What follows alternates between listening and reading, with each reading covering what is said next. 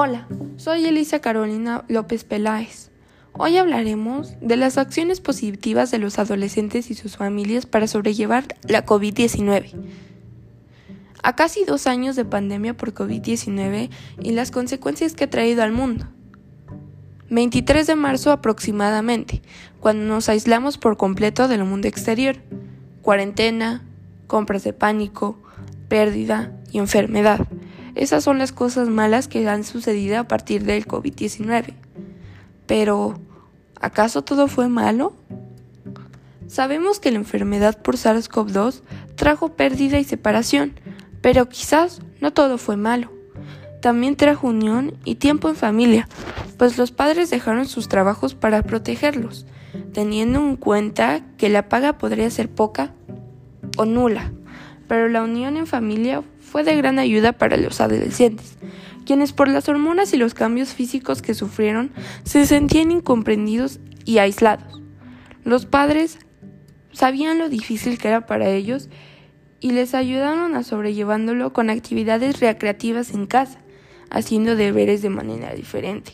Por ejemplo, elaborando recetas innovadoras de cocina o ayudando a los hijos con tareas en la mesa con snacks y música una manera alternativa de las cosas que se habían hecho con anterioridad. Según experiencias de las familias, superaron sus problemas y salieron de las trabas de estos dos años en compañía de su familia, pues la armonía y comprensión que ellos dan es incomparable. La, la distracción fue una medida y es una medida de suma importancia para la convivencia, actividades al aire libre, paseos matutinos, pasar buenos momentos con los hijos, tener en cuenta que los caninos también están aislados y necesitan atención. Recuerda que los adolescentes sufren cambios drásticos en esta etapa de sus vidas.